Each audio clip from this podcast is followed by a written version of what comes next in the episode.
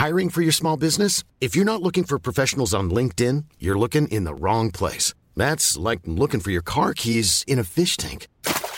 LinkedIn helps you hire professionals you can't find anywhere else, even those who aren't actively searching for a new job but might be open to the perfect role. In a given month, over 70% of LinkedIn users don't even visit other leading job sites. So start looking in the right place. With LinkedIn, you can hire professionals like a professional. Post your free job on linkedin.com slash people today. Bonsoir à tous, ravi de vous retrouver comme chaque soir. C'est le coup d'envoi de Soir Info jusqu'à 22h30. Pardon, je vous fais les présentations avec nos invités du soir dans une poignée de secondes. Mais d'abord, on retrouve Barbara Durand pour l'essentiel de l'actualité. L'actualité de ce lundi marquée par les défilés militaires à Moscou. Le 9 mai marque en effet en Russie la victoire sur les nazis en 1945. L'occasion pour Vladimir Poutine d'exhiber ses forces armées et cette année de justifier l'intervention militaire russe en Ukraine. Selon le chef du Kremlin, la Russie combat en Ukraine pour se défendre face à une menace inacceptable. Écoutez. Nous avons appelé à des solutions raisonnables et des solutions de compromis, mais sans succès. Les pays de l'OTAN ont refusé de nous entendre. Cela signifie qu'en réalité, ils avaient des projets complètement différents et nous le voyons. La préparation euh, ouverte euh, était en cours pour une opération punitive dans le Donbass et pour une reprise de nos terres euh, historiques comme la Et Kiev commençait à parler euh, de se procurer l'arme nucléaire et préparer une euh, attaque sur nos territoires. Cela a créé une menace inacceptable euh, à nos portes, à nos frontières. Au même moment, l'Ukraine affirme qu'elle ne laissera pas la Russie s'approprier cette victoire sur le nazisme. Ce sont les mots du président Zelensky. Je vous propose de l'écouter. Aujourd'hui, nous célébrons le jour de la victoire sur le nazisme. Nous ne permettrons à personne de s'approprier cette victoire. Notre ennemi rêvait que nous refusions de célébrer le 9 mai et la victoire sur le nazisme. Alors le mot dénazification a une chance. Et puis le 9 mai, c'est également la journée de l'Europe. À cette occasion, Emmanuel Macron est allé à Berlin, son premier déplacement à l'étranger depuis sa réélection. Une occasion pour les deux hommes de peaufiner leurs relations. Les couples entre dirigeants français et allemands ont traditionnellement été moteurs en Europe, celui constitué d'Emmanuel Macron et Olaf Scholz, qui ont besoin l'un de l'autre pour se relancer, cherche encore son rythme de croisière. Et avec moi ce soir pour commenter l'actualité, en débattre, euh, Tatiana Renard-Barzac. Bonsoir à vous, journaliste politique, ravi de vous retrouver, tout comme William Tay à vos côtés. Bonsoir, cercle, président pardon, du cercle de réflexion Le Millénaire. Jean-Sébastien Ferjou est avec nous comme chaque lundi. Bonsoir à vous, directeur de la publication d'Atlantico. Et j'ai le plaisir d'accueillir Jean de Glignasti également. Bonsoir monsieur, vous êtes ancien ambassadeur de France en Russie. Vous avez été ambassadeur de France en Russie de 2009 à 2013, désormais directeur de recherche à l'IRIS, auteur de ce bouquin très intéressant, La Russie, un nouvel échiquier. Je lis le, sous-titre de la nostalgie de l'Empire à la guerre en Ukraine. Vladimir Poutine applique-t-il la stratégie du fou? C'est aux éditions Erol. C'est une bonne question à laquelle on peut commencer à répondre ensemble euh, ce soir. Merci d'être avec nous. On va évidemment évoquer dans cette première partie avec vous la démonstration de force qui était annoncée. Alors a-t-elle vraiment eu lieu? C'est une première question qu'on peut se poser. Les troupes russes qui ont défilé en nombre ce matin sur la place rouge à Moscou. Vladimir Poutine qui a exhibé aux yeux du monde son armée pour célébrer la victoire soviétique sur l'Allemagne nazie en 1945. Cérémonie destinée à alimenter le patriotisme des Russes, à renforcer leur soutien au conflit, mais aussi à galvaniser les troupes engagées depuis plus de deux mois en Ukraine. Le récit de Marine Mulsey et on en discute. C'est ce qu'on appelle une démonstration de force. 11 000 soldats, 131 unités de matériel militaire, ainsi qu'un lance-missile nucléaire ont défilé sur la place rouge de Moscou, alors que Vladimir Poutine a déjà menacé d'avoir recours à l'arme nucléaire face à l'Ukraine. Lors de son discours, le dirigeant russe a d'ailleurs accusé son voisin de préparer une attaque nucléaire soutenue par l'Occident, avant d'encourager ses troupes engagées selon lui dans une guerre patriotique. Je m'adresse à nos forces armées et aux milices du Donbass. Vous vous battez pour votre patrie, pour son avenir, pour que les leçons de la Seconde Guerre mondiale ne soient pas oubliées. Notre devoir est de garder la mémoire de ceux qui ont écrasé le nazisme et de faire tout pour que l'horreur d'une guerre globale ne se répète pas. Un discours d'une dizaine de minutes, durant lequel Vladimir Poutine n'a pas annoncé la mobilisation générale, contrairement à ce que certains observateurs attendaient. Le président russe a ensuite déposé une gerbe de fleurs sur la tombe du soldat inconnu. Ombre au tableau, de mauvaises conditions météorologiques qui ont empêché la tenue du très attendu défilé aérien qui devait clore la cérémonie avec l'avion de l'Apocalypse. L'île Yuchin, île 80, n'a pas volé depuis 2010. Jean de Glignasti, le sujet russe, vous le connaissez euh, parfaitement. Certains s'inquiétaient que Vladimir Poutine pardon, prenne prétexte de cette euh, date du 9 mai pour déclarer officiellement la guerre à l'Ukraine. Ça n'est finalement pas arrivé. Quel euh, commentaire avez-vous à faire sur cette journée du 9 mai qui finalement n'a répondu à aucune crainte annoncée? Alors, la déclaration de guerre, en fait, ça vient plutôt des commentateurs extérieurs à la mmh. Russie. Poutine n'avait aucun intérêt à faire ces déclarations de guerre, si ce n'est la loi martiale pour accroître euh, le contrôle social, mais je crois qu'il a tous les instruments déjà, ou euh, la conscription, puisque évidemment en cas de guerre, on peut, on peut euh, faire appel, à... faire appel à la, population. Mais ça non plus, il ne veut pas le faire parce que la population ne le supporterait pas. Donc moi, je m'attendais pas du tout à ce qu'il déclare l'état de guerre. Au contraire, il n'y a que des éléments négatifs. Donc voilà. Le, le défilé lui-même, c'était un défilé. En fait, c'est pas un étalage de puissance. Il y avait beaucoup moins d'hommes que les défilés précédents. Il n'y avait pas le fameux avion de l'apocalypse. Alors l'avion de l'apocalypse ce n'est pas là. On dit que c'est le mauvais temps, il y a des mauvais angles. La télé russe a invoqué cette raison. Voilà, on dit qu'il y a des Stingers aussi qui étaient cachés quelque part et qu'ils craignaient. Alors là, évidemment, ça aurait été un désastre médiatique total. Mais en tout cas, ils ne sont pas là. Donc finalement, c'est pas du tout un étalage de force à part le missile qu'on montre partout. Donc euh, c'est plutôt un, effectivement un effort de mobilisation de la population, de renforcement du récit traditionnel euh, de Poutine sur le fait qu'on lutte contre le nazisme pour mobiliser euh, les gens. Et ça marche assez bien puisque il y a une bonne moitié de la population russe, d'après les sondages 80%, mais enfin si vous retirez un pourcentage suffisant, ça fait une majorité de gens qui soutiennent Poutine. Donc effort de mobilisation, un discours assez banal et un discours en fait qui laisse ouvert à Poutine toutes les possibilités. Il peut continuer la guerre. Il Discours plus réaliste que ce qu'on attendait. Je ne sais pas si vous partagez. Euh, on peut le lire comme euh, presque une invitation à plus de diplomatie, non? Réaliste, je ne sais pas, parce que euh, on, en revient. En tout cas, elle ne se félicite d'aucune victoire. la, dimension quand même euh, émotionnelle de, l'Ukraine dans l'esprit de Poutine et d'une partie de la population russe est telle que c'est très difficile de parler de réalisme. Et le passé a bien montré ce que c'était. Mais en tout cas, un discours, euh, j'allais dire, comment dirais-je, pragmatique en effet. Hmm. Pragmatique, c'est-à-dire il laisse toutes les possibilités ouvertes guerre, euh, cessez-le-feu, négociation, rien n'est fermé. Cette journée, elle était scrutée euh, très euh, précisément sur le fond et sur la forme, euh, la forme physique, même j'ai envie de dire, de Vladimir Poutine. Certains le disent affaibli, voire malade. Là aussi, il a envoyé un message à ce, à ce sujet. Je vous pose la question parce que, évidemment, lors de vos fonctions en tant qu'ambassadeur de France en Russie, vous avez rencontré Vladimir Poutine plusieurs fois, je l'imagine. Est-ce qu'il y a une différence, d'ailleurs, là aussi, sur le fond et sur la forme, entre le Vladimir Poutine que vous avez rencontré à votre époque et le Vladimir Poutine que vous voyez depuis deux mois et cette invasion? Oui. Physiquement, il a beaucoup changé. Euh, effectivement, il a épaissi, euh, ses traits sont plus, plus épais, c'est le cas de le dire, j'allais dire euh, presque bouffi parfois.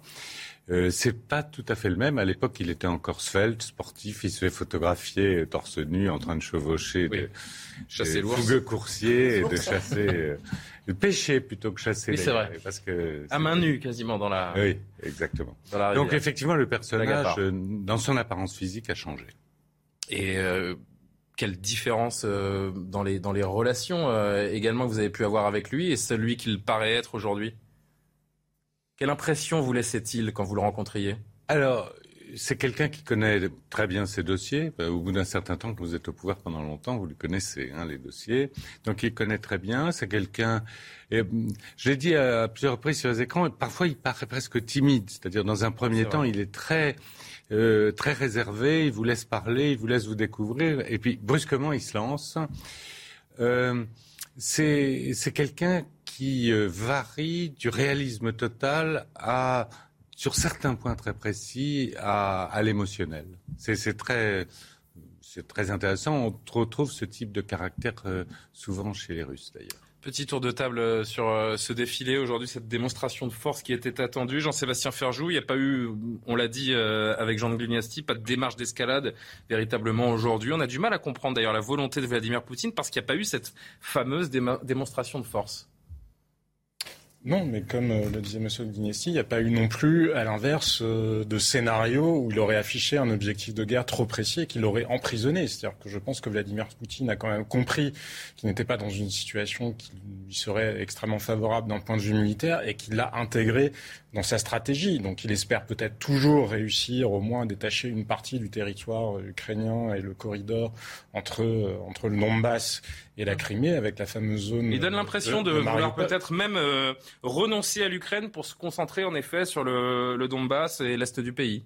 Oui, parce que quand même l'Ukraine du point de vue des Ukrainiens, notamment euh, la ville de Mariupol. C'est l'Ukraine qui compte pour Poutine, j'ai envie de dire. Mais surtout, en tout cas, il n'a effectivement pas ni déclaré la guerre et encore moins la mobilisation euh, générale, mais en creux, on voit mal comment il peut véritablement reprendre la main d'un point de vue militaire dans les zones concernées. Parce qu'on voit bien que les bataillons euh, qui ont été repositionnés ont toutes les peines du monde à se reformer, qu'il n'y a toujours pas de logistique euh, à la hauteur euh, des enjeux des troupes sur le terrain et que bah, là, il n'a rien annoncé qui véritablement puisse donner l'impression que la Russie, puisque sans nouvelles forces, concrètement, ils ne peuvent pas aller beaucoup plus loin que ce qu'ils occupent déjà et même, même avec les armements qui sont livrés aux Ukrainiens, on peut imaginer que les Ukrainiens parviennent pour partie, hein, je vous dis bien, pour partie, à les repousser un peu. Tatiana Renard-Barzak, William Tech, je vous fais réagir tout de suite. Je voudrais juste qu'on entende un autre extrait de Vladimir Poutine. Il justifie là encore face à sa population euh, cette euh, invasion en Ukraine en rappelant que la Russie était face à une menace absolument inacceptable.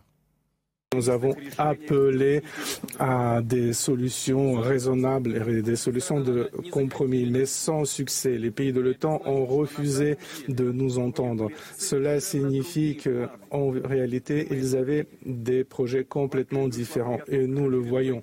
La préparation euh, ouverte euh, était en cours pour une opération punitive dans le Donbass et pour une reprise de nos terres euh, historiques comme la Et Kiev commençait à parler euh, de son, procurer l'arme nucléaire et préparer une euh, attaque sur nos territoires. Cela a créé une menace inacceptable euh, à nos portes, à nos frontières.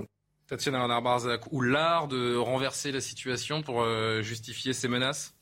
On, évoquait tout à l'heure le mot terme de réalisme, je parlais plutôt de révisionnisme. la façon dont il a revisité l'histoire au fil de ce discours est absolument hallucinante. C'est-à-dire qu'il s'est placé comme celui qui est agressé, euh, ce serait la Russie qui serait agressée par ces Ukrainiens, qui seraient des bourreaux, qui seraient des nazis, euh, euh, et, et, c'est eux qui voudraient en fait les attaquer avec l'arme nucléaire. Enfin, on a assisté quand même à un discours tout à fait hallucinant, sincèrement, mmh. extrêmement court, avec peu d'ailleurs de panache, ce qui était assez étonnant. Enfin, c'était très très plat comme discours et à la fois terrifiant dans les propos. C'est-à-dire qu'on a vraiment revisité l'histoire, glaçant. Mmh. Et au même moment, on a les Ukrainiens qui sont en train de se faire bombarder avec Odessa à nouveau qui a essuyé des tirs aujourd'hui. Kiev également, avec la visite de Charles Michel. Exactement, qui a dû s'abriter.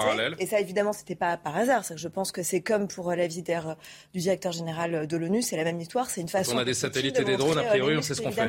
Et puis au même moment, on a cette Europe euh, qui, euh, qui se montre unie et qui défend des valeurs euh, de liberté et de démocratie. Donc c'est vrai que c'était une journée extrêmement en fait, j'ai envie de dire ahurissante, sincèrement. Parce et dans en termes de politique internationale aussi. Ouais. Et on a eu cette, cette, ce, ce, scénario que, que Vladimir Poutine construit depuis le début, qui est tissé de, de mensonges.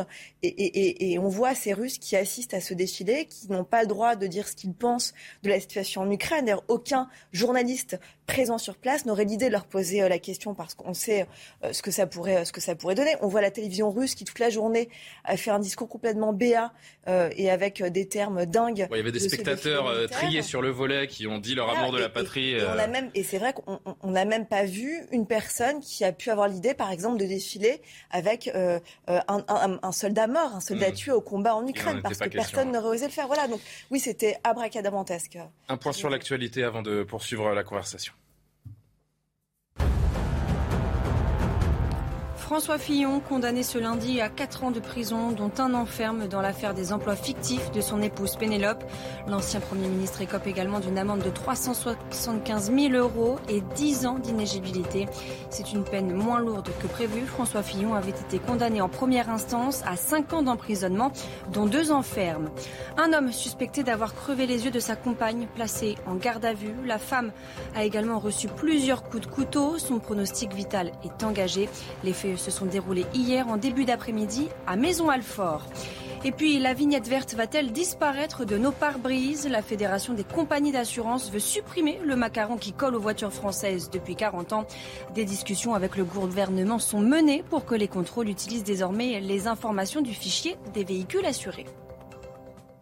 William T, est-ce que vous avez été surpris par le discours de Vladimir Poutine? À qui il s'adresse d'ailleurs dans ce, dans ce discours? Seulement à sa population, vous croyez Il s'adresse à plusieurs personnes. Qui sait qu'il est scruté dans le monde entier à ce moment-là Il sait que ce type de discours va être scruté dans le monde entier, donc il s'adresse d'abord à sa population parce que vraisemblablement le conflit va durer et donc du coup il doit mobiliser son, son pays pour dire euh, bah, regardez voilà pourquoi est-ce qu'on fait cette guerre et pourquoi est-ce qu'on doit durer et maintenir les efforts de guerre pendant une période qui soit, qui soit plutôt longue. Il faut se rappeler notamment qu'il prépare cette guerre depuis 2014. Quand vous regardez les choix stratégiques effectués notamment sur le point de vue de la politique économique par Vladimir Poutine depuis le début de la guerre en Crimée, en fait, il a, il a redirigé ses actifs en passant. Ses actifs étaient, étaient plutôt dans les pays de l'Union européenne. Et il les a transférés notamment en Nord et, principalement en Chine. Ça, c'est le premier point. Le deuxième point, c'est qu'il adresse un message aux autres pays, notamment européens, américains et ukrainiens, en disant Regardez, je suis déterminé et je vais maintenir l'effort de guerre pendant longtemps. La difficulté qu'on a maintenant, c'est qu'en fait, le conflit est en train de se polariser. Dans la mesure où Vladimir Poutine ne peut pas perdre ce conflit, dans la mesure où s'il perd ce conflit, vraisemblablement, il pourrait être putché et destitué. C'est le premier élément. Il mettra le temps qu'il faudra, mais il ira jusqu'au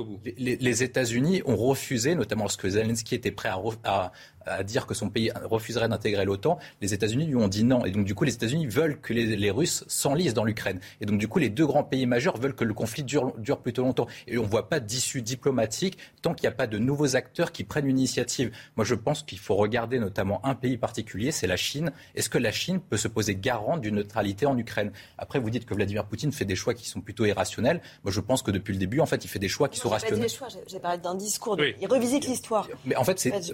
Quand, quand, vous avez. il revisite l'histoire, oui et non. C'est-à-dire qu'il prolonge l'histoire, en fait. Il prolonge la Seconde Guerre mondiale à l'Ukraine euh, actuellement. Non, mais c'est sa lutte contre le nazisme. il la revisite. Il la revisite. Mais en la prolongeant. Parce que ce qu'il fait là, c'est de lutter contre les nazis, en fait. Dans ce... Non, mais je mets évidemment tous les guillemets euh, qu'il faut et je prends la voix de Vladimir Poutine, malheureusement. Euh, en gros, il prolonge. Ce que je veux dire, c'est qu'il prolonge la Seconde Guerre mondiale en luttant contre les nazis ukrainiens. Oui, mais je pense que beaucoup d'Ukrainiens se retournent dans leur tombe aujourd'hui. Ah, mais ça, nous sommes mille fois d'accord. Il n'y a, aucun souci là-dessus. Euh, je voudrais me tourner une nouvelle fois vers Jean Glignasti. On a entendu Vladimir Poutine il y a un instant justifier encore une fois cette invasion euh, face à une menace absolument inacceptable qui serait venue de, l'OTAN. Est-ce que si on essaie d'être le plus objectif possible, est-ce qu'il y a une part de vérité dans ce que dit Vladimir Poutine sur la responsabilité de l'OTAN? Est-ce que l'Occident doit faire une part de son autocritique euh, par rapport à la situation actuelle ou pas du tout? Alors, il faut d'abord attendre que la poussière retombe hein, pour qu'on connaisse des choses euh, qu'on ne connaît pas actuellement. Simplement, ce qu'on peut dire, c'est d'abord euh, la Russie, enfin Poutine, ça fait 20 ans qu'il dit que l'entrée de l'Ukraine dans l'OTAN, c'était une ligne rouge. Donc là, il y a au moins une cohérence. Ensuite, ce qu'on peut dire aussi... Est-ce que l'OTAN a joué avec le feu ces dernières années je ne sais pas, mais en tout cas, ce qui est sûr, c'est que euh, les, les, Russes, Poutine, le cercle dirigeant, s'est rendu compte en fait que l'Ukraine était en train de réussir, parce que il y avait deux éléments importants qui ont dû jouer un rôle dans le déclenchement de la guerre. Le premier, c'est que l'Ukraine, pour la première fois, dépassait 200 euh, milliards de, de PIB et dépassait son niveau d'avant la chute de, de la de l'URSS. Mhm. Donc ça, c'était quand même, ça montrait que ça partait les exportations de céréales, tout ça, même d'informatique. Donc l'économie partait. D'ailleurs, Zelensky s'en était réjoui. Et puis le deuxième élément qu'on n'a pas assez souligné, c'est que l'Ukraine avait signé en juin 2020 un accord avec l'OTAN qui s'appelle Enhanced Opportunities en anglais, c'est-à-dire possibilité élargie. L'Ukraine a été érigée en partenaire privilégié de l'OTAN au même titre que la Suède ou l'Islande. Il y en a six dans le monde. Et à ce moment-là, l'aide de l'OTAN a commencé à se déverser évidemment, en, Ukraine, et on en voit d'ailleurs l'efficacité actuellement. Donc armement et coopération. Et je pense qu'à ce moment-là, le cercle dirigeant, et Poutine en particulier, ont dû se dire on, l'Ukraine risque d'être perdue, c'est maintenant qu'il faut agir. Et je pense que ça a été, ça a joué un rôle important dans le déclenchement des événements. Je voudrais montrer une image à l'ancien ambassadeur de France en Russie que vous êtes, euh, Monsieur de, de. L'ambassadeur russe en Pologne a été, vous avez peut-être vu cette image aujourd'hui, arrosé d'une substance rouge comparable à du sang, euh, pris à partie par des manifestants euh, pro-ukrainiens. Aujourd'hui, en marge d'une cérémonie à Varsovie marquant les, les commémorations russes. Donc, c'est Sergei Andreev. Il a pu finalement être exfiltré. Le ministère russe des Affaires étrangères ne s'est pas fait prier pour réagir à l'incident, clamant qu'il reflète la dérive de l'Occident vers la réincarnation du, du fascisme. Sur le fond, il y a beaucoup de choses à dire, mais déjà cette image, et c'est vraiment à l'ancien ambassadeur que je m'adresse, là on a un vrai diplomate. Il ne traduit absolument rien de l'émotion qu'il est en train de vivre. Elle est très troublante, je trouve, cette image. Il est resté totalement impassible. On va, on va la jouer en boucle, hein, s'il vous plaît, en, régie, qu'on la, qu'on la voit bien en plateau. Parce que euh, oui, j'ai pas vu le. Vous l'avez pas vu aujourd'hui cette image? Non. Il est au centre, il est au centre de, l'écran. Vous le voyez. Il est au centre de l'écran, se fait asperger, molester, insulter euh, passablement par des pro-ukrainiens. Et il reste absolument impassible alors qu'il est venu déposer une gerbe pour commémorer donc euh, la victoire russe contre les nazis grandeur et servitude du métier diplomatique. Qu'est-ce qu'il veut dire? Il ne va pas insulter les Polonais, il n'est pas dans son rôle de, d'ambassadeur. il pourrait même être pris de panique parce qu'il est quand même autour d'une foule ah. absolument hostile. Euh, enfin, il je trouve qu'il y a une maîtrise de cet homme. Pas bon euh, non plus d'être pris euh, par l'esprit de panique. Donc il est resté, il a attendu qu'on l'exfiltre et je pense que beaucoup d'ambassadeurs auraient fait exactement la même chose. Ça montre un peu le déni dans lequel s'est enfermée la Russie, la Russie qui ne voit pas les répercussions de ce qu'elle fait. Ça, ça en dit long sur ce, cette forme de déni-là, selon vous? Non, ça, ça euh, ce, que vous dites est exact, mais ça, ce n'est qu'une péripétie de la carrière diplomatique. Heureusement qu'il s'est pas fait tirer dessus. Euh, non, mais en revanche, dans le déni, euh, je dirais autre chose, beaucoup plus grave d'ailleurs. C'est, je pense que dans le dans l'équipe dirigeante, on a euh, définitivement coupé les ponts avec. on n'attend rien de l'Occident, de, de l'Europe, du bloc occidental. Quoi qu'on fasse, ils s'en fichent. Ils sont couverts d'opprobre déjà. Ils ont perdu tout crédit, un peu plus, un peu moins. Les sanctions, ils savent que ça va être très dur, mais ils vont reconstituer euh, des réseaux économiques avec euh, l'Asie. Donc ils n'attendent rien, ils ne craignent rien. Et donc, euh, effectivement, ils ne sont pas dans le déni, ils sont dans l'isolation volontaire et peut-être définitive. On va attendre juste un instant avant d'envoyer la musique. Je voudrais qu'il y ait une ou deux réactions encore là-dessus. Jean-Sébastien Ferjou. Je crois qu'il y a deux réalités qui se superposent euh, par rapport à la question que vous posiez sur est-ce que l'Occident ou l'OTAN, en tout cas, euh, a joué avec le feu vis-à-vis de la Russie. Il y a la Russie comme puissance affaiblie qui peut se sentir menacée dans son voisinage. Et puis, il y a de toute façon une autre réalité, quoi qu'ait fait ou n'ait pas fait l'OTAN, qui est la Russie, qui est dans une forme de révisionnisme historique, de négation du droit du peuple ukrainien à exister. Mais imaginez pour prendre une situation comparable. Donc, au motif que la France, un jour, a colonisé euh, l'Algérie, le Maroc euh, ou la Tunisie, on dira, bah, ils viennent nous chercher un petit peu trop, alors on aurait toute légitimité à aller tout détruire en Algérie et au Maroc. Vous voyez bien la logique complètement absurde qu'il y a à défendre euh, ce fil de pensée-là. Moi, ce qui m'a frappé aujourd'hui, c'était une autre image. Alors, je ne sais pas si elle date d'aujourd'hui ou des derniers jours, et qui était le, Moscou c'est Poutine. c'est Moscou, j'allais dire. Du colonel, du colonel Strelkov, qui est quand même l'homme qui a déclenché la guerre du Donbass pour le compte de la Russie, hein, du côté des sécessionnistes pro-russes dans le Donbass en 2014, et qui, pour lui, avait un discours extrêmement cash et de vérité, en disant la Russie a totalement foiré ce qu'elle a fait au Donbass, les conditions de vie du côté des Russes, enfin du côté de la partie pro-russe, sont devenues absolument épouvantable. Le niveau de vie a chuté et accessoirement, ou principalement parce que quand on raisonne en termes de dignité humaine, là où il y a une vraie euh, mobilisation générale, ce sont sur tous les hommes des républiques sécessionnistes qui, eux, sont tous envoyés comme chair à canon alors qu'on ne leur donne même pas d'armement pour se défendre. On va marquer une première pause. On verra euh, ce qui s'est passé du côté de Strasbourg également avec Emmanuel Macron qui a plaidé pour plus d'efficacité dans l'Union européenne en abordant les règles du vote à l'unanimité, en se déclarant également pour une révision des traités. Ce sera intéressant d'en discuter. Je vous remercier, Jean de Gléniasti, pour vos lumières sur euh, la Russie, Vladimir Poutine. Je remonte ce bouquin, La Russie, un nouvel échiquier aux éditions euh, Erol. Merci d'être passé. Vous êtes ici chez vous, vous revenez quand vous voulez. C'était passionnant de, vous entendre. On marque une pause et c'est euh, Philippe Benassaya qui va prendre votre place, le député LR des Yvelines. A tout de suite. La deuxième partie de Soir Info, juste après le rappel des titres. Barbara Durand. Ce geste de solidarité à l'Ukraine à Varsovie, à l'occasion de l'anniversaire de la fin de la Seconde Guerre mondiale, l'ambassadeur russe arrosé de faux sang, vous le voyez, Sergei Andreev, la chemise et le visage maculé de rouge, tout comme plusieurs personnes de son entourage. Le diplomate a également été pris à partie par des manifestants pro-ukrainiens. En visite surprise à Odessa, le président du Conseil européen forcé de s'abriter en raison de frappes de missiles. Charles Michel était en visite dans la ville portuaire pour célébrer la journée de l'Europe. Vous n'êtes pas seul, l'Union européenne est à vos côtés, a indiqué le président du Conseil européen, dénonçant l'agression russe contre l'Ukraine lancée le 24 février. Et puis le fils du chef Yannick Aleno, mortellement percuté à Paris. Les faits ont eu lieu dans la nuit de dimanche à lundi. Le jeune homme de 24 ans circulait sur un scooter quand il a été renversé par une voiture de luxe volée. Le chauffard a été placé en garde à vue. C'est Monsieur Patate? Et Philippe Benassaya nous a rejoint pour euh, l'émission jusqu'à 22h30, député LR des Yvelines. Ravi de vous retrouver. Jean-Sébastien Ferjou est toujours présent. William T également. Tatiana Renard-Barzac, j'aurais dû commencer par vous. Mais je l'ai fait tout à l'heure quand on a fait les présentations. Emmanuel Macron était au Parlement européen à Strasbourg avant de se rendre à Berlin pour son premier déplacement auprès du chancelier Olaf Scholz. Le président à Strasbourg donc a plaidé pour plus d'efficacité dans l'Union européenne en abandonnant la règle du vote à l'unanimité des 27. Il s'est déclaré également pour une révision des traités. Il a affirmé enfin que l'Ukraine était euh, déjà membre de cœur de l'UE, et qu'il fallait une structure plus souple pour l'accueillir au plus vite. Écoutez le président d'abord sur euh, la règle du vote à l'unanimité et la révision des traités. Le défi que vous nous posez, c'est d'être aussi efficace, en quelque sorte, en temps de paix et sans crise. Et être efficace, ça veut dire décider vite, de manière unie, en sachant investir massivement aux bons endroits en ne laissant personne sur le bord de la route. C'est ça être européen. Face à cela, il faudra réformer aussi nos textes, c'est évident. Et aussi, je veux dire clairement aujourd'hui que l'une des voies de cette réforme est la convocation d'une convention de révision des traités Applaudi par euh, l'hémicycle. La révision des traités, ce n'est pas anodin. Revenir sur la règle de l'unanimité, notamment.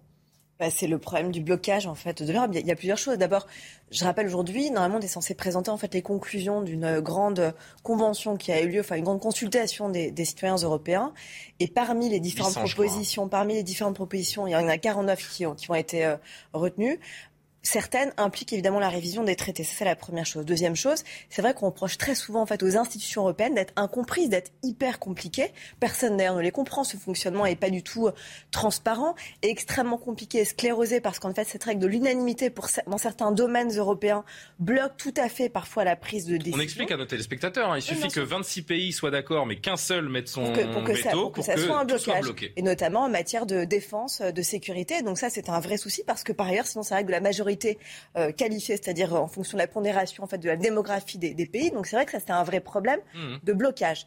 Par ailleurs, Emmanuel Macron en fait, s'est mis dans la droite lignée, j'ai trouvé, de Jacques Delors en fait. Il a, il a en fait, je me souviens quand Jacques Delors est parti de la Commission européenne, il a fait une sorte de, testament comme ça, où il a pointé du doigt les différentes problématiques en fait européennes, et parmi celles-ci, il y avait la question en effet de la représentativité et du vote, du blocage en fait institutionnel. Et puis il y avait aussi bien évidemment les fameux cercles concentriques, ce que Emmanuel Macron a appelé euh, les cercles d'avant-garde, c'est-à-dire non pas pour pouvoir permettre l'intégration européenne, l'approfondissement, hmm. ne pas ne pas faire adhérer tout le monde, mais au contraire avoir justement une sorte de noyau dur et puis différents pays qui, euh, qui seraient comme ça autour, notamment l'Ukraine, c'est ce qui évoqué aujourd'hui Emmanuel Macron. et puis, euh, Donc c'était très intéressant parce qu'en fait aujourd'hui Emmanuel Macron s'est mis en fait dans la peau de, de, Jacques Delors hmm. en, pointant les dysfonctionnements aujourd'hui euh, européens qui font justement qu'il y a un problème de, de, souveraineté en fait en matière de défense, d'Europe politique. Tout court, il n'y a pas d'Europe politique aujourd'hui. C'est un vrai souci. Alors c'est vrai que le Covid, la pandémie et la guerre en Ukraine ont montré nos fragilités comme l'a dit le président, mais aussi au montrer en quoi on pouvait avancer unis. Par exemple, la commande groupée des masques en matière de Covid a montré qu'on avait une force de frappe tous unis. Mais s'il faut attendre des crises majeures pour euh, voir que l'Union européenne peut fonctionner différemment. Oui, sauf qu'elle ne peut pas toujours fonctionner là-dessus, parce que par exemple, en matière de défense, chaque pays, on l'a vu au moment de la guerre en Yougoslavie, a des intérêts divergents. Il faut revoir les traités et qu'il faut peut-être euh, apporter effet, une majorité et supprimer l'unanimité. Mais on sait combien c'est touchy, souvenez-vous du traité, euh, la révision 2005. Philippe Benassaya qui vient d'arriver sur ce plateau, il faut la changer cette Europe en l'occurrence, euh, revenir sur la règle de l'unanimité, ce serait la fin d'un tabou décisif qui permettrait vraiment de construire une Europe puissante Je crois qu'il faut totalement changer l'Europe et que le, volet institutionnel n'est qu'un volet parmi tant d'autres. J'ai du mal, moi, à me passionner sur euh, je, partage tout à fait ce que vous avez dit, c'est pas le problème, mais je pense que c'est pas la priorité. D'abord, quand on commence à toucher à la, à la Constitution européenne, on en a pour des décennies. Hein. Euh, mais je Il y a des choses à changer. Oui, tout à fait. je ne remets pas sur le, sur le fond. Ce que je veux dire L'énergie, la défense, la politique eh étrangère commune, rien. Je pense qu'il y a, il y a des priorités. Je pense que d'abord, il faut, à mon avis, sortir de cette Europe technocratique qui n'intéresse personne qu'elle est sur le terrain. Moi, j'y suis toute la journée, surtout aujourd'hui. Euh, c'est journée de l'Europe. Euh, les gens ne savent pas ce que c'est que l'Europe. Ils ne connaissent pas l'Europe. Ils ne connaissent pas leurs députés. Ils ne connaissent pas le fonctionnement de l'Europe. Ils ne savent pas ce que ça leur apporte au quotidien. Ils ne savent rien. L'Europe est passée à côté des peuples. Et euh... Il y avait un beau drapeau européen hein, sous l'Arc de Triomphe Que le drapeau européen, j'ai remarqué. Que le drapeau européen. je ne sais pas si ça va faire polémique. Je suis passé par hasard cet après-midi. J'ai vu que le, Vous savez, drapeau européen. Et je pense qu'il y a une partie des Français qui se sont dit tiens pourquoi il y a le drapeau européen? Et c'est là qu'on a compris que c'était la journée de l'Europe. Vous savez, répétition, répétition vaut pédagogie. Hein. Plus on met le drapeau européen tout seul, et plus on s'y habitue. Euh, mais je crois aussi que je pense que vous avez tout à fait raison. Je pense que les Français qui passent devant l'Arc de Triomphe ne, ne savent même pas qu'il y avait une journée euh, pour l'Europe aujourd'hui le, le, 9 mai. Je pense qu'il faut revoir de fond en comble. Je, je je ne dis pas il n'y a qu'à Faucon. Hein. C'est très compliqué. L'Europe, c'est un fonctionnement extrêmement. Je suis membre de la Commission des Affaires européennes à, l'Assemblée nationale, donc euh, je sais comment fonctionne l'Europe de l'intérieur. Je pas en parler pendant une heure, mais c'est euh, une intuition. Une... Non, oui, ça suffirait pas. C'est une machine, une, une machine très huilée, très complexe mais technocratique. technocratique, mais qui passe à côté, à mon avis, des grands enjeux dont vous avez rappelé, c'est-à-dire l'Europe politique, euh, l'Europe, euh, l'Europe des peuples, l'Europe sociale, l'Europe libérale aussi, mais euh, toutes ces thématiques-là qui, qui font qu'aujourd'hui l'Europe est mal vue, mal sentie. Je pense que c'est ça la priorité, c'est faire aimer l'Europe et sortir un petit peu de la technocratie qui a englué l'Europe et qui a permis au peuple de s'en débarrasser un petit peu dans, dans les mentalités. Est-ce que, je peux deux secondes d'une insiste Parce que ce qui était intéressant, c'est qu'aujourd'hui, en fait, Emmanuel Macron a mis le doigt, à mon sens, sur la chose la plus importante, c'est qu'est-ce qu'on veut faire ensemble C'est quoi nos objectifs Et je pense que c'est ça, en effet, le fondement de tout. C'est Après, on parle en effet de la réforme institutionnelle, de, de, de ce, ce mastodonte absolu. Mais d'abord, qu'est-ce qu'on fait tous ensemble Qu'est-ce qu'on veut faire tous ensemble Est-ce qu'on change le statut même de, de, l'Europe? Est-ce qu'on en fait une confédération? C'est ce qu'à demi-mot a proposé le, chef de l'État. Et Jean-Sébastien, vous allez réagir, tout comme William Tess, il le souhaite. Mais écoutez ce dernier extrait d'Emmanuel Macron donc, d'abord sur l'entrée euh, éventuelle de l'Ukraine dans l'Union et cette communauté politique européenne qu'il euh, souhaite euh, notamment dans ce discours. Comment organiser l'Europe d'un point de vue politique et plus large que l'Union européenne? C'est notre obligation historique que d'y répondre aujourd'hui et de créer ce que je qualifierais aujourd'hui devant vous une communauté politique européenne. Cette organisation européenne nouvelle permettrait aux nations européennes démocratiques adhérant à notre socle de valeurs de trouver un nouvel espace de coopération politique, de sécurité, de coopération en matière énergétique, de transport, d'investissement, d'infrastructures, de circulation des personnes et en particulier de nos jeunesses. Une confédération européenne, c'est la solution, Jean-Sébastien Ferjou? Moi, c'est la partie du discours que j'ai trouvée la plus intéressante pas forcément par la proposition qu'elle peut recouvrir d'un point de vue euh, institutionnel stricto sensu, mais parce que l'Europe, effectivement, a besoin de politique. Et le grand paradoxe, c'est que l'Europe est mal comprise, mais elle est appréciée des Européens. Les 800 citoyens dont vous parliez tout à l'heure... 450 millions d'Européens, je crois. Hein, 800 citoyens sondés, je vois pas trop le, été tirés au la sort, représentativité. C'était un jury. Non, mais il y a eu 140 000 propositions. Derrière, disait, Pardon de vous couper une dernière fois, mais on disait avec Philippe Benassaïa il y a un instant, les gens qui ont vu le drapeau européen sous l'Arc de Triomphe aujourd'hui, ils n'ont pas compris pourquoi. Moi, je vais vous dire vous prenez 15 personnes, vous, prenez 15 personnes au hasard dans la rue. Jean-Sébastien, vous prenez 15 personnes au hasard dans la rue, vous leur demandez euh, qui prend les décisions à l'Union européenne? Qui prend les décisions à l'Union européenne? Je vous annonce qu'il n'y en a pas une qui vous dit la réponse. Précisément, c'est ce que visent les citoyens européens, puisqu'ils ont tous dit que ce qui est très, très intéressant, c'est qu'ils en veulent tous à leurs dirigeants. Ils en veulent tous à leurs dirigeants parce qu'ils trouvent qu'il n'y a pas de pédagogie qui est faite de l'Europe et que précisément l'Europe n'est pas assez politique et qu'il n'y a pas d'espace démocratique commun européen. Maintenant, quand vous regardez ah les enquêtes, quand vous regardez les enquêtes d'opinion, oui, mais euh, c'est facile à dire comme formule. Ah quand vous regardez les enquêtes d'opinion, les Européens veulent de l'Europe. Ils le veulent encore plus en 2022. L'Ukraine, ah mais oui, parce qu'ils ont compris que l'Union. Mais toutes les enquêtes d'opinion le montrent sur le sentiment européen. Il y a deux pays qui sont un peu plus euh, sceptiques et qui sont effectivement dans une mesure relative la France, parce qu'elle reste quand même majoritairement en faveur de l'Union européenne, et les Italiens qui, effectivement, ces dernières années, se sont plus euh, écartés. Mais tous les autres, et comme je vous le disais, encore plus après 2022, mais non, parce que même à l'Est, simplement, la question, ah c'est qu'est-ce qu'on met derrière. Moi, je crois que l'Europe s'est enfermée dans une, dans une impasse depuis 30 ans, depuis l'acte unique européen peut-être. Il y a eu une espèce de mépris des dirigeants européens pour les citoyens européens, en disant ils vont rien comprendre, on va pas d'ailleurs, on va pas essayer de leur expliquer, donc on va faire qu'un marché commun, et puis on va faire que des trucs économiques, et puis finalement l'économie l'emportera sur le reste. Sauf que ça ne marche pas comme ça. L'Europe, elle a besoin de reconnaître qu'elle est une civilisation, parce que la civilisation européenne, elle existe depuis longtemps, et elle est présente dans la tête des citoyens européens. Il faut une Europe plus regardez, regardez, les gens en Pologne, ils vivent, vous allez dans une grande ville polonaise, vous allez dans une ville slovaque, ça ressemble à ce que vivent les, les gens dans une ville, dans une ville française aussi. L'Europe, elle, elle, est en réalité par les pieds beaucoup plus vite. Enfin, vous, pouvez, vous pouvez étendre cette remarque un peu au monde entier. Hein. Euh, vous allez, euh, vous allez à Sydney, euh, vous, vous vivrez, je pense, certainement, mais le modèle, hein. malgré tout, le modèle de démocratie, ça s'appelle la mondialisation. Le modèle de démocratie, mais pas seulement. je ne crois pas que Shanghai, enfin que la Chine soit très. Ah, Shanghai, c'est pas le meilleur exemple parce que c'est vraiment c'est le New York de la Chine, mais. Vous parliez de la mondialisation. Je vous réponds sur le terrain sur lequel vous allez. Cette espèce de modèle. Moi, je ne crois pas que ce soit l'Europe qui ait fait la paix depuis 1945. Ce sont les tanks américains et ce sont par ailleurs les États-providence. Maintenant, on a besoin d'un espace politique commun parce qu'il y a besoin justement que les citoyens européens il y a des choses qui marchent dans la gestion européenne. La politique de la ah concurrence, par exemple. Oui, bah oui, la politique de la concurrence. Eh ben, allez aux États-Unis, vous verrez combien vous allez payer votre Allez aux États-Unis, vous allez voir que l'Europe marche. Ben, vous verrez combien vous payez votre, euh, votre abonnement de portable, vous verrez combien vous payez votre abonnement Internet, la politique de Donc la ça marche quand il y a pire ailleurs, en fait. Là où ça marche pas, je vais vous dire, c'est sur la, c'est en général sur l'intergouvernemental. Hmm. William, tu as une dernière remarque? Euh, Sur les propositions d'Emmanuel Macron, je trouve qu'institutionnellement, elles sont intéressantes pour faire avancer l'Europe. Mais la question essentielle qu'on pose à Emmanuel Macron, c'est pas est-ce qu'il va réussir à faire avancer l'Europe, c'est est-ce que la France sera gagnante de l'issue de cette conférence sur l'avenir de l'Europe? Est-ce qu'il ne va pas faire la même erreur que François Mitterrand avec le traité de Maastricht en 92 Parce que François Mitterrand, quand il fait. Est-ce qu'il faut consulter les Français d'ailleurs sur cette euh, Europe fédérale qu'il imagine À chaque avancée européenne, il faut poser la question du référendum. Je pense qu'en en fait, institutionnellement et de façon sur le plan uniquement des technocrates européens, moi j'en ai dans mon équipe. Hein. Ils me disent que c'est très intéressant ce que propose Emmanuel Macron. Mais la question qui est clé, c'est est-ce que la France sortira gagnante de ces avancées ou pas? Quand François Mitterrand met en place la zone euro avec le traité de Maastricht, avec l'époque, avec le chancelier, euh, chancelier Kohl, pardon, et eh ben, au final, la France est sortie perdante de cette affaire. Et donc la France est sortie en poids relatif moins importante que l'Allemagne, parce que l'Allemagne, en termes de réunification, avait un poids plus important que le nôtre. Sur la question de l'unanimité, il a raison. C'est-à-dire que la France propose des initiatives et certains petits pays, comme l'Irlande ou d'autres, les bloquent. Mais la question essentielle, c'est qu'est-ce qu'on veut de l'Europe? En 62, euh, le général de Gaulle proposait le plan Fouché. Et eh ben, ça a été refusé par les Allemands. Et la question essentielle qui est posée à Emmanuel Macron, c'est si on continue l'élargissement, notamment vis-à-vis de l'Ukraine, c'est-à-dire que l'Europe passe sous giron américain, parce qu'une grande partie des pays européens, notamment de l'Est,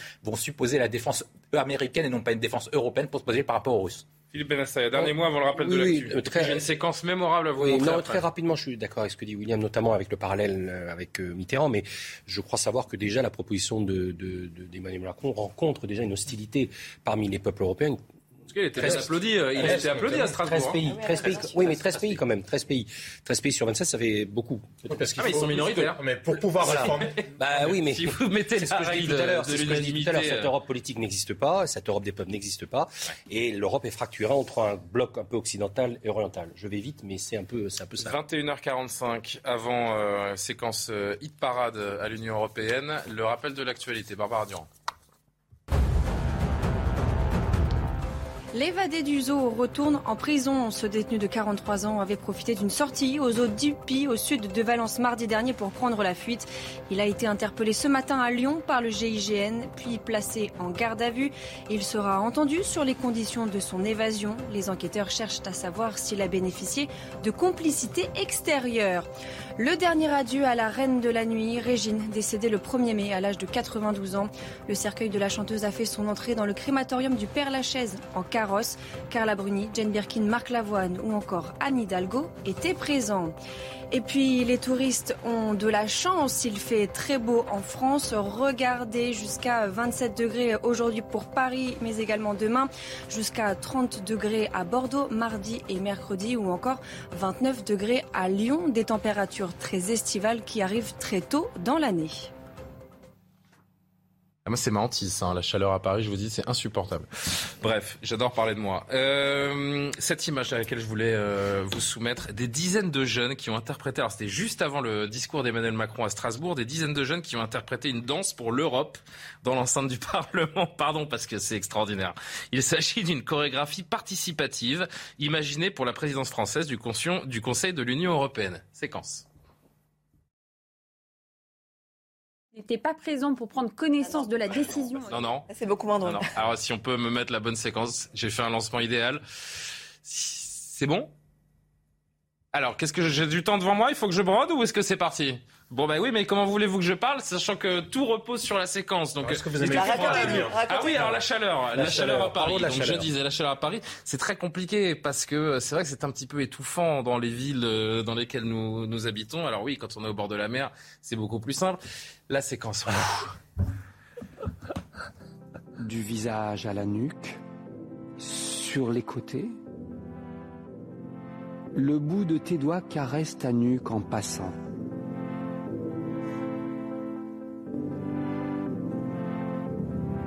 Tes mains deviennent des poissons qui s'évitent d'un côté puis de l'autre de ton corps. Inspire, ouvre les yeux et salue les personnes autour de toi. Merci à toutes et à tous de m'avoir accompagné dans ce voyage. Merci pour la danse.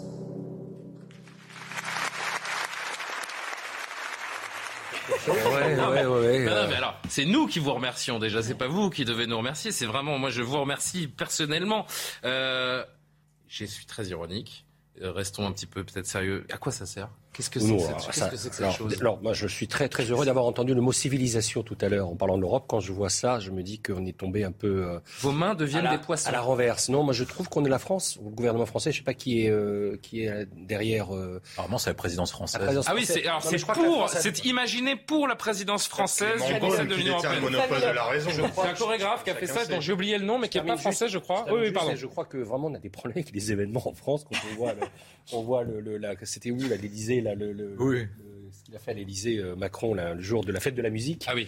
Euh, ou euh, d'autres événements, lorsqu'on voit là ça, je me pense que la France mérite mieux que ces délires gestuels. c'est la danse contemporaine. C'est à mi-chemin, j'ai l'impression, entre la danse contemporaine et le cours de yoga. Ouais, c'est ça. moi, j'étais assez étonné. C'est le fameux mépris bah, pour les citoyens dont je vous parlais. Oui, ou alors Pourquoi du mépris? C'est pas faux. C'est du mépris parce que c'est passé totalement à côté des sujets concrets sur lesquels l'Europe parfois existe. C'est-à-dire qu'on est, on est en général dans des discours qui ont peu de rapport avec la réalité. Emmanuel Macron parle toujours d'une Europe de la défense, mais ça ne sert à rien. Allez, parlez-en à des militaires, ah. vous verrez que tous les pays du nord de l'Europe, ils vous disent autant, autant, autant, ils s'en foutent éperdument euh, de l'ambition française pour une Europe euh, de la défense. Et là, c'est à peu près du même ordre. Il y a des véritables sujets sur lesquels l'Europe peut faire la différence. Mais concentrons-nous sur ceux pour lesquels elle le peut et euh, laissons tomber euh, ceux sur lesquels la France se ridiculise, soit par ce genre de, de démonstration, Après, je veux pas soit être méchant par son arrogance coutumière. Ils ont certainement travaillé leur chorégraphie, qui étaient très contents d'être face à des chefs d'État, qui garderont un souvenir pour la vie. C'est vraiment, je veux, je veux vraiment pas qu'on dise du mal de ces gamins qui, qui ont certainement pris du plaisir. Mais... en cause. Oui, non, mais on, critique la danse, donc euh, je, veux passer ce petit message pour dire qu'ils n'y sont pour rien et qu'ils sont superbes. C'est juste que le résultat est grotesque. Alors je suis très très très en retard. Je suis très en retard. Non, c'est pas la kermesse, c'est vrai en, quelques En quelques mots, ça, résume le, déclassement et la décadence de notre civilisation. Nous, j'ai observé notamment les discours effectués par Vladimir Poutine et Xi Jinping sur la civilisation occidentale et européenne. Et ça résume ce à quoi ils pensent de notre civilisation qui est en déclin permanent. Vos mains sont des poissons. Euh, on va se retrouver dans un instant. Euh, on va parler politique. Euh, François Fillon, condamné aujourd'hui, mais qui se pourvoit en cassation. Euh, les tensions entre PS et LFI, à peine l'union signée. Fabien Roussel, qui ne veut pas du, de Tahabouaf, investi par la France Insoumise. Et puis également ce, ce drame, le fils du chef multi-étoilé Yannick Aleno, qui a été percuté par un délinquant qui avait volé une voiture. C'est le programme de la dernière partie. À tout de suite. La dernière partie de Soir Info, toujours avec William Tay, Jean-Sébastien Ferjou, Tatiana Renard-Barzac, Philippe Benassaïa, François Fillon, condamné aujourd'hui par la Cour d'appel de Paris à 4 ans de prison, dont un enferme dans l'affaire des emplois fictifs de sa femme Pénélope, mais il y aura un troisième round, puisque quelques minutes après sa condamnation, il a annoncé se pourvoir en cassation. Les explications de Mario Bazac, et on en parle quelques instants. Oui, François Fillon et son épouse Pénélope n'étaient pas présents pour prendre connaissance de la décision de la Cour d'appel. L'ancien candidat à l'élection présidentielle a été condamné à une peine de 4 ans de prison, dont un an ferme, 375 000 euros d'amende et 10 ans d'inéligibilité. Une peine qui aurait été aménageable, réalisée sous bracelet électronique. Pénélope Fillon, elle, a été condamnée à une peine de 2 ans de prison avec sursis et 375 000 euros d'amende. Mais le couple a décidé de se pourvoir en cassation. Et donc, d'ici l'examen de ce pourvoi, les peines prononcées aujourd'hui euh, sont suspendues car aucune exécution provisoire n'a été euh, prononcée. Dans un communiqué, les avocats euh, du couple Fillon expliquent que selon eux, je cite, la Cour d'appel n'a pas tiré les conséquences de ses propres constatations sur les preuves apportées de la réalité du travail accompli par Pénélope Fillon depuis le début de cette affaire. Hein. Le couple Fillon a toujours affirmé qu'un réel travail avait été effectué par Pénélope Fillon.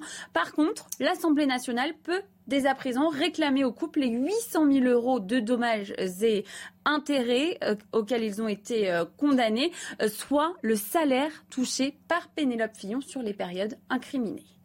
Philippe Benasser, je rappelle que vous êtes député LR des Yvelines. Commentaire, la justice s'est prononcée, alors moins sévèrement qu'en première instance. Est-ce que l'arrêt vous paraît juste?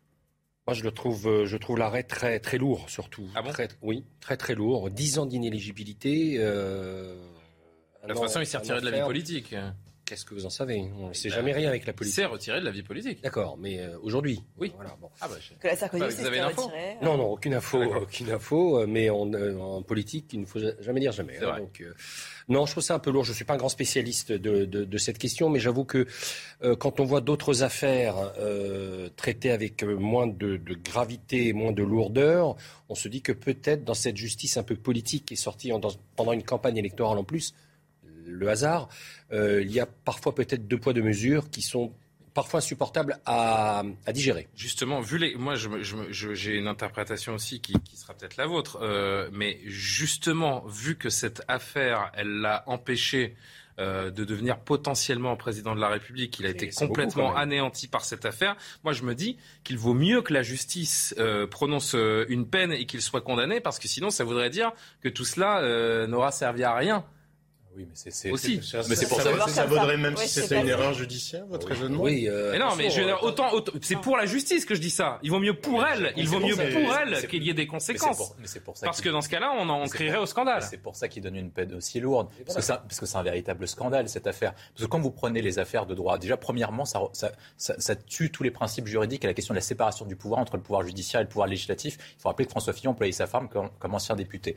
Deuxièmement, en termes de qualité et de contrôle de travail, c'est pas à la justice de définir quels sont les contrats de travail. C'est l'employeur avec son employé, donc François Fillon avec sa femme. Troisième point, c'est qu'à l'époque où François si elle avait travaillé, franchement. Non, mais, non, mais les, preuves ont été amenées. Apparemment, il y avait un page, et la question, c'est pas de définir est-ce que vous avez travaillé ou pas. La question, c'est de définir est-ce que c'est un abus social ou pas en, termes de député. Est-ce que François Fillon a détourné de l'argent public? Le quatrième. Vous êtes quand même d'accord pour dire que ce qu'on lui reproche, c'est un peu ce qui se faisait à une autre époque. mais surtout, c'est ça, je pense, le point essentiel. C'est le jugement d'une autre époque. C'est qu'en fait, les juges font un jugement anachronique. Ils prennent les affaires de François Fillon en disant que c'était avant la loi de moralisation sur la vie politique. Donc François Fillon n'était pas en, question d'illégalité au moment où il l'a fait. Donc ils ont fait passer la morale au-dessus du droit. Et c'est ça qui est grave dans un état de droit. C'est-à-dire que les juges qui doivent défendre l'état de droit se sont attaqués dessus. Et je pense qu'il y a une dernière question, et ça c'est un point personnel. Je pense que politiquement, la France a tourné le doigt à son destin. François Fillon a été le meilleur président de la République depuis Georges Pompidou. Et parfois, la France a manqué son destin. Je pense à deux dates précises. François Fillon en 2017 et Philippe Séguin en 95. Je rappelle que vous êtes proche de, la, de, la, droite. Euh, je suis je, je, pianiste. Il, a le droit de le dire.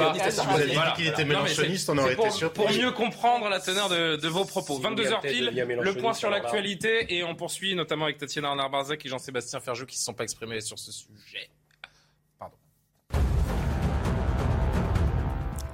Les commémorations du 9 mai 1945 à Moscou est l'occasion pour Vladimir Poutine d'exhiber ses forces armées et cette année de justifier l'intervention militaire russe en Ukraine. Selon le chef du Kremlin, la Russie combat en Ukraine pour se défendre face à la menace inacceptable, accusant de nouveau son voisin de néonazisme et qualifiant son offensive de riposte préventive et de seule bonne décision. Des célébrations plus discrètes à Kiev depuis plusieurs mois, Vladimir Poutine a constamment cherché à établir un lien entre l'invasion de l'Ukraine et les événements de la Deuxième Guerre mondiale, qualifiant le régime de Kiev de néo-nazi. Le président Volodymyr Zelensky a promis que son pays ne laisserait pas Moscou s'approprier cette victoire sur le nazisme, se disant confiant dans une victoire prochaine de l'Ukraine contre les forces russes.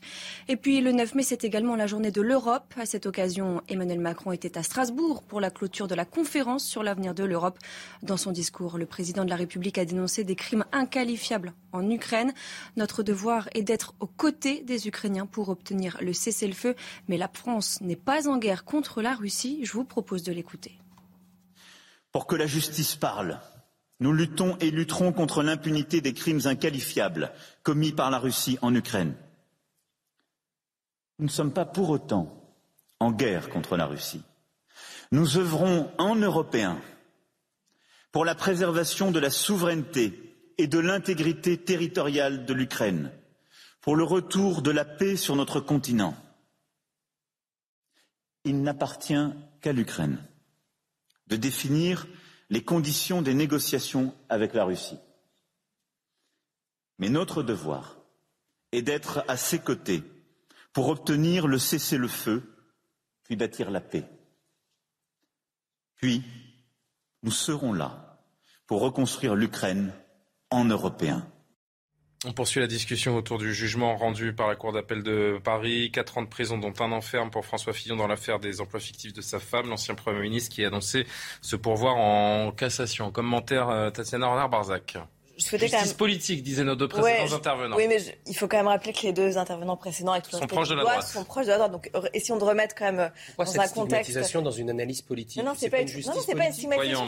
Voyons, ça. S'est passé pendant une campagne électorale. C'est une justice politique. Je peux me permettre. Ça aurait pu sortir. Oui, mais je vous permets de vous répondre puisque vous m'avez interpellé ainsi que William T. Moi, je dis que c'est une justice politique, mais elle est, elle est tombée en pleine campagne électorale. Si c'était tombé un an avant ou deux ans avant, je vous suivrai. je vous ai Donc je pense que c'est une justice Oui, bien sûr. Alors, plusieurs choses. Moi, je, vais me référer à, à deux confrères, hein, Gérard euh, Davé et Fabrice Lhomme, qui ont créé un livre très intéressant qui s'appelle Apocalypse Now, les années euh, Fillon. Et, et, et qui euh, mettait en lumière plusieurs choses et que je trouve tout à fait intéressantes et justes, si je peux me permettre. C'est vrai que euh, la révélation par le canard enchaîné en janvier 2017 a percuté la campagne de François Fillon et a arrivé à point nommé, si j'ose dire, pour certains peut-être opposants politiques. Et en effet, c'était très perturbant que ça arrive comme ça au milieu d'une campagne électorale, je, je vous l'accorde. Euh, c'est vrai aussi que plusieurs révélations se sont succédées, un flot même de révélations se sont succédées, et que ça pouvait être très interpellant, encore une fois, dans une campagne où, par ailleurs, qui plus est, euh, le mise en cause était favori des sondages, certes. Ça fait Cela- beaucoup. hein. Ça fait beaucoup, on est d'accord. Et puis, il y aura aussi cette accusation que vous allez sûrement euh, me délivrer dans quelques instants, qui va être que le PNF n'est pas tout à fait indépendant. Et Parquet voilà, national parquet financier national créé financier. par François Hollande? Certes. Cela dit, euh, reprenons juste les faits. De quoi, on a accusé euh, François Fillon et sa femme? D'emploi fictif. Quoi que vous en disiez, euh, il y a quand même une procédure, il y a une justice en France, voilà, euh, qui fait son travail et qui a montré que ces emplois étaient évanescents. J'utilise même les termes des juges, évanescents et peu palpables. C'est vrai que quand on voit dans détail les fiches que Pénélope Fillon faisait, notamment pour la Sarthe, ou lorsqu'elle a été employée en 2012-2013 pour la revue des Deux Mondes, et d'ailleurs Marc Ladret de la Charrière a été condamné. Mais, mais là, c'est pas, là, c'est pas, peux- si je peux finir juste mon développement. Allez-y, allez au bout, Tatiana. Je ne sais C'est pas pas si un vous avez jugement, c'est pardon. Rien n'a prouvé que ces emplois étaient réels. C'est ce c'est ce qui ressort aujourd'hui. Je ne suis pas juge. Je vous fais juste part, en tant que journaliste, de, de, de l'attendu euh, aujourd'hui euh, de justice qui dit que rien ne ressort de, cette, de ces emplois, en quoi ils étaient effectifs. Voilà, c'est ça l'attendu aujourd'hui de la décision. Je termine, pardon. Cela dit, euh, il y a aussi une vengeance politique. Il ne faut pas non plus être dupe. C'est-à-dire qu'on se souvient de cette petite phrase de François Fillon disant qui aurait pu imaginer le général de Gaulle mis en examen, évidemment attaquant Nicolas Sarkozy? Et il se retrouve quelques temps après pris dans une affaire de justice avec, je rappelle juste pour ceux qui ne se souviennent pas de cette histoire, Robert Brougy, avocat très proche de Nicolas Sarkozy, qui dégoupille euh, la bombe atomique finale en révélant l'achat de costumes extrêmement chers par le candidat François Fillon. Donc il y a évidemment derrière aussi une affaire politique avec plusieurs personnalités de la droite qui s'en sont pris, dont, dit-on, Nicolas Sarkozy, s'en sont pris à François Fillon, se seraient vengés. Mais cela dit, reste cette affaire, qui est l'affaire des emplois fictifs de Penelope Gate, avec justice qui est passée. Il y a un, une- un pourvoi en cassation de l'ancien candidat. Il n'a pas le choix que de voilà, se on ne peut pas refaire l'histoire. En tout cas, c'est ça la décision de justice, et c'est sur ça, sur les emplois fictifs. Jean-Sébastien, si vous pouvez faire court, parce que je voudrais vraiment qu'on aborde notre prochain sujet. Oui, mais c'est quand même important. Oui, bien sûr. Le problème, c'est que la justice, c'est aussi l'équité. Parce qu'il y a tous les arguments qui ont été invoqués sur la prescription, sur la séparation des pouvoirs. Admettons, mais dans ce cas-là, c'est valable pour tout le monde. Comment expliquer que un des ministres actuels, du gouvernement actuel, qui se vantait dans une interview en parlant de son épouse, en disant c'est une excellente mère au foyer, d'ailleurs, je ne sais pas comment elle se débrouille pour gérer la famille, c'est un emploi à temps complet. On a découvert ensuite qu'il employait lui aussi son épouse comme assistante euh, parlementaire. Bah, vous retrouverez sur les, sur les réseaux sociaux. Et lui n'a jamais été poursuivi. Et cet exemple-là, mais on pourrait le décliner parce que sur la période concernée, mais le nombre de parlementaires, le sujet, c'est le deux poids deux mesures. Le sujet n'est pas en soi la condamnation, il est peut-être la lourdeur de la condamnation quand vous voyez c'est pourquoi des gens et pas les autres, qui se rendent coupables de crimes de sang échappent à la prison. Là, un an de prison, même si c'était moins qu'en première instance, je pense qu'il y a un an de prison, ce serait effectué sur Il y a un sujet sur la hein. lourdeur des peines, il y a un sujet sur le deux poids deux mesures, et il y a un sujet sur l'instrumentalisation politique de la justice. Et juste un petit point, parce que regardez comment ça fonctionne. Quand, comme par hasard, à quelques jours du deuxième tour, on apprend le Parlement européen fait opportunément savoir sur une procédure ouverte en 2009 concernant le Front National de l'époque. Donc sur la mandature de 2009, il n'y a eu aucun acte d'instruction depuis 2016. Mais là, d'un seul coup, le Parlement européen se réveille et demande des factures sur des frais. Non, mais sur des. Oui, mais il y a aussi l'affaire des assistants parlementaires. Là, c'est encore pire parce que c'est le magistrat qui se substitue à l'employeur pour savoir il dit, dit pas que les emplois n'ont pas été faits. Il dit vous ne faites pas le bon emploi, pas au bon endroit. Il y a une instrumentalisation politique de la justice dans ce pays. Je suis désolé, c'est une réalité. Moi, je conteste pas la condamnation de François Fillon, mais si François Fillon est condamné, beaucoup d'autres doivent l'être, y compris parmi des gens qui sont au pouvoir et qui ont été réinvestis à l'heure actuelle pour les prochaines. C'est vrai, juste qu'il y a une dureté des peines et il y a ce souci d'exemplarité politique et on a beaucoup dit ici de vengeance de la justice à un moment donné. Comment vous expliquez que le PNF n'a pas fait une enquête sur Fabien Roussel, par exemple eh ben justement, on va en parler de Fabien Roussel dans un instant. Mais d'abord, je voudrais qu'on vire à gauche. Donc, quelques jours après avoir scellé la nouvelle Union populaire, écologique et sociale, la NUP. Bizarre, hein, cet acronyme. NUPS, vous dites, vous bah, Il y a un S à la fin. Oui. C'est à l'anglaise, alors. Regardez ce que ça veut dire en anglais. NUPS ça veut dire quoi en anglais En australien. Je vous laisse, c'est de l'argot. Ah, c'est un vrai mot en anglais En australien aussi. Ah, c'est une grossièreté C'est une grossièreté, Newps Ah, je savais pas. La tension ne retombe pas entre les insoumis et certains membres du PS. La 15e circonscription de Paris, qui englobe une partie du 20e arrondissement, a été euh, dévolue à Danielle Simonet, historique euh, insoumise de Paris. Pour la choisir, il a fallu dire non à la socialiste Lamia El Arraj. Pourtant euh, élue dans cette circonscription en 2021, elle a reçu un soutien important hier, celui de Lionel Jospin, qui est venu l'aider à faire campagne et la soutenir officiellement. Écoutez la à la rage et Lionel Jospin qui la soutient. Donc le message aujourd'hui envoyé par cet accord, tel que prévu à ce stade, est qu'on positionne une personne qui a été battue par deux fois sur sa circonscription historique, la sixième circonscription de Paris, en 2012 et en 2017, circonscription qu'elle a abandonnée euh, fin 2020, sans même s'en expliquer devant les électeurs, pour se présenter en 2021 sur euh, ma circonscription, et ce sans succès, puisqu'elle a à nouveau été battue face à moi, euh, qui ai gagné euh, là où je vis et là où j'élève mes deux enfants. Ce n'est pas euh, loyal vis-à-vis des électeurs, ce n'est pas juste vis-à-vis du travail engagé, ce n'est pas cohérent vis-à-vis de l'ambition portée par cette union. Je n'ai pas participé à toutes ces discussions, mais je me distingue des socialistes qui ont exprimé leur opposition. Je suis favorable l'accord. Je vois aussi qu'il éveille un certain espoir chez les électeurs de gauche. Alors pourquoi suis-je ici aux côtés de Lamia et Large avec la ferme intention de la soutenir? Parce que l'absence de son nom dans l'accord signe une injustice, un déni de droit et le non-respect du vote des citoyens. Jean-Sébastien Ferjou, c'est le début des problèmes pour les socialistes. Euh, les règlements de compte vont commencer. On rappelle quand même qu'il y a 507 euh, circonscriptions dans lesquelles le PS est absent. Forcément, bah, ça va appeler des, des dissidences, un message euh, brouillé. On voit bien qu'il y a un PS historique qui se mobilise euh, effectivement contre cet accord. Pas d'ailleurs forcément parce qu'il y a accord, mais parce qu'il y a accord avec une réédition et que cette fois-ci, contrairement à des accords précédents, euh, Lionel Jospin était Premier ministre de la gauche plurielle. Sauf qu'à l'époque, le Parti socialiste était dominant, donc ça lui causait beaucoup moins d'état d'âme d'être allié avec les communistes qui avaient pourtant euh, plus ou moins le même héritage que la France insoumise peut l'avoir peut par ailleurs.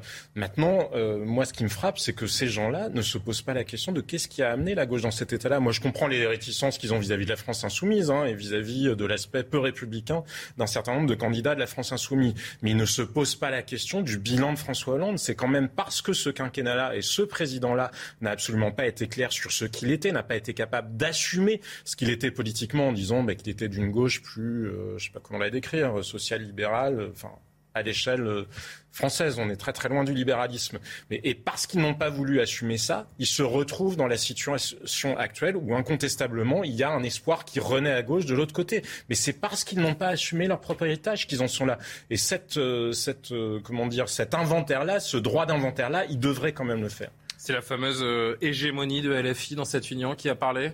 Franchement, c'est pour la à la rage, on peut comprendre, c'est scandaleux. Elle est implantée, elle est élue dans, elle est élue dans cette circonscription. les propos de Lionel Jospin sont, sont sages et, euh, et euh, révèlent le, le, le, caractère historique, en effet, du, du, Parti socialiste. Je pense que cette digue qui a sauté, allègrement à gauche d'ailleurs, que d'un côté d'ailleurs et pas de l'autre, mm-hmm. cette digue qui a allègrement euh, sauté ne durera que le temps de l'élection, parce qu'il n'y a rien ne les unit. Euh, j'entends souvent dans la espèce de dialectique d'extrême gauche euh, un peu marxisante que euh, c'est le, Front populaire 36 bis. C'est faux. Je veux dire, le Front populaire bis, c'était sur le fond, avec des, propositions. Là, il n'y a pas de propositions. Ils sont d'accord presque sur rien, ni sur l'Europe, ni sur le nucléaire, ni sur rien du tout. Je pense qu'ils n'arriveront pas au pouvoir. Je pense qu'ils n'arriveront pas. Je pense qu'on est devant une supercherie depuis le début et qu'on n'arrive pas à, le, faire comprendre vraiment avec force. C'est-à-dire que Mélenchon fait du marketing, prend le peuple pour euh, des ignorants, et je trouve ça très, euh, très dévalorisant de la, part, de la part de Mélenchon que de faire croire qu'il sera Premier ministre. Il ne sera pas Premier ministre. D'abord, on n'élit pas un Premier ministre sous la Ve République, premièrement. Et deuxièmement, il fait croire, il fait croire qu'il va gagner les élections, ce qui est totalement euh, faux. C'est une euh, digue de, qui a sauté de façade et qui ne repose sur rien. Et le 19 juin au soir, cette digue euh, sautera parce que forcément, ils ne sont d'accord sur rien du tout. Très vite. Deux choses, ça, illustre euh, d'une part une fracture générationnelle au sein de, du PS aujourd'hui, parce qu'on voit d'un côté cette nouvelle génération qui accepte cette alliance, et je pense aussi notamment à Raphaël Glucksmann, et puis de l'autre côté, on voit les éléphants du PS qui se révoltent, et Stéphane Le Foll notamment, qui a fait une interview au Vitriol il y a quelques jours, en expliquant que donner rendez-vous euh, mi-juillet, c'est un des éléphants. Hein. Parmi d'autres, mm. Bernard Cazeneuve qui a frappé, qui a, qui a pardon, euh, claqué la porte du PS, qui a rendu sa carte. Et donc on voit, on voit là une vraie, une vraie scission.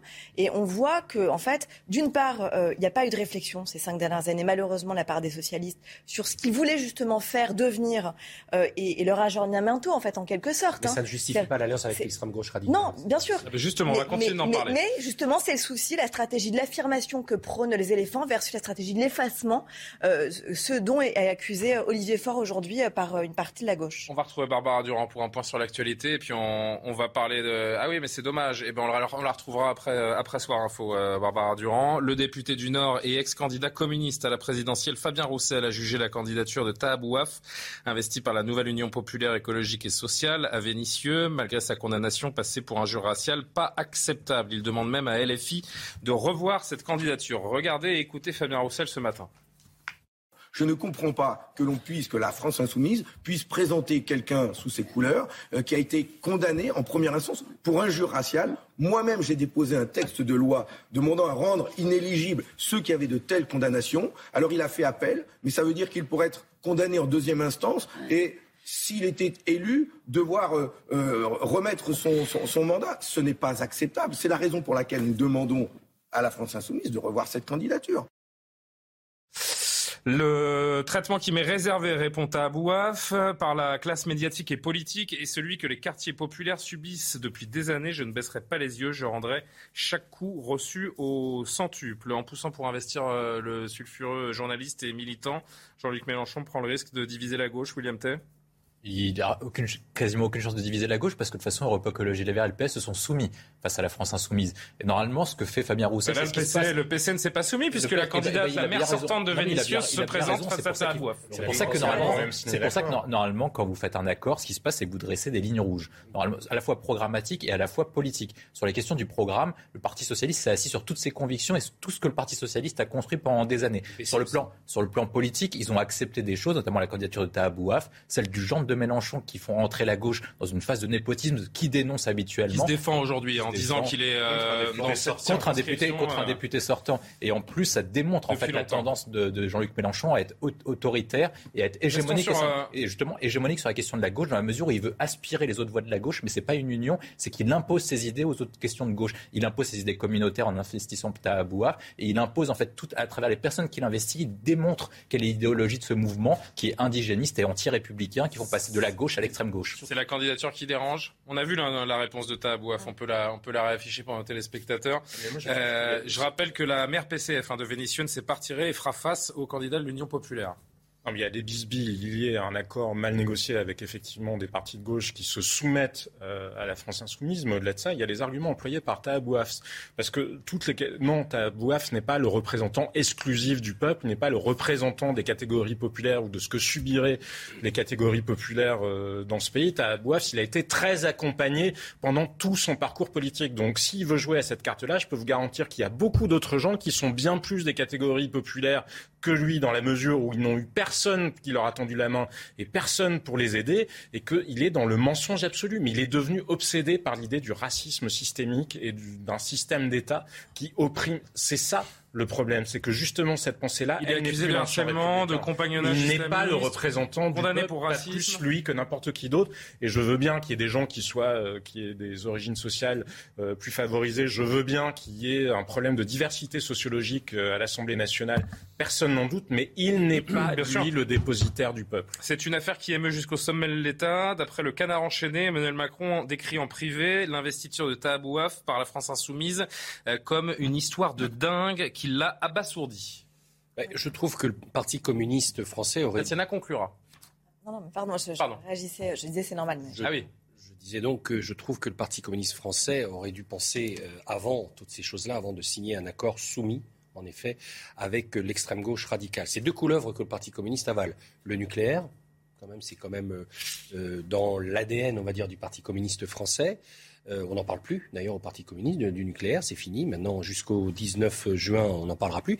Et puis l'affaire de Tahabouaf, ce qui est un condamné quand même, c'est quelqu'un qui a été condamné par la justice. Je pense que qui a fait appel.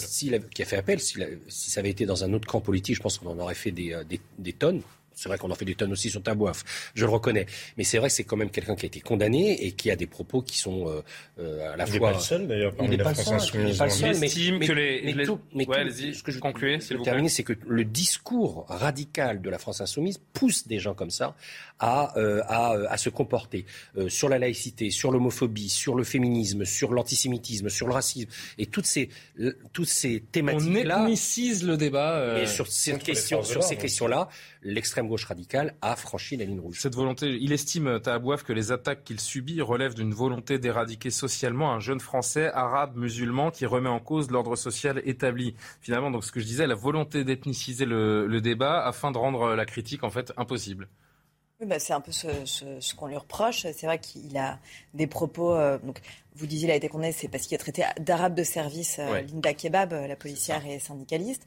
il a notamment parlé des pouilleux de Charlie Hebdo et leur une. C'était quoi le terme? Leur une dégueulasse. Voilà. Enfin, il a des propos et puis des, des, des acquaintances aussi. C'est-à-dire qu'il a quand même, il, était quand même très proche du CCIF. Il a été très proche de grossier avec une prostituée qui faisait une analogie avec Rosa Parks. Oui, également, mais je vais ce pas qui est important, c'est aussi, voilà, c'est-à-dire que on parlait tout à l'heure de ligne de fracture au sein du PS. Il, euh, quelque part, il incarne aussi cette ligne de fracture qu'il y a aujourd'hui au sein de LFI. Il n'y a pas de fracture à LFI, c'est LFI. Non, vous pouvez pas dire ça. alors, je, je pense globalement, là, je, pas le droit de dire là où vous pouvez pas dire ça, c'est qu'il y a, il y a, il y a certains membres de LFI qui sont vraiment gênés, pas vrai. Il incarne, gênés par cette candidature. Alors, ce qui est intéressant, ce qui est intéressant, non, ce qui est intéressant, et on va conclure, c'est que ceux qui défendent Tabouaf le font ouvertement. En revanche, ceux qui sont contre le font sous couvert d'anonymat ah, dans des papiers de presse. Et ça, ça dit aussi beaucoup de la ligne de LFI, ah, en bah effet. C'est terminé vraiment en 10 secondes. Si je peux juste pour, euh, Bien sûr, euh, de façon plus générale, ce débat, c'est d'une part, il va y avoir de toute façon des candidatures dissidentes, même au sein du PS. Hein. Carole Delga a dit qu'elle allait, qu'elle allait entreprendre. Des... Donc, il va y avoir un problème, et il va y avoir notamment peut-être un problème d'exclusion, puisque LFI a dit qu'il ne supporterait pas des dissidences. Donc, on n'est pas au bout de nos peines, si je veux dire. Deuxième chose, oui, c'est vrai. Et les... Ah bon, bah pardon. C'est juste pour terminer. Hey, it's Paige DeSorbo from Giggly Squad. High quality fashion without the price tag. Say hello to Quince. I'm snagging high-end essentials like cozy cashmere sweaters, sleek leather jackets, fine jewelry, and so much more. With Quince being 50 to 80% less than similar brands. And they partner with factories that prioritize safe, ethical, and responsible manufacturing. I love that. Luxury quality within reach. Go to quince.com slash style to get free shipping and 365 day returns on your next order. Quince.com slash style.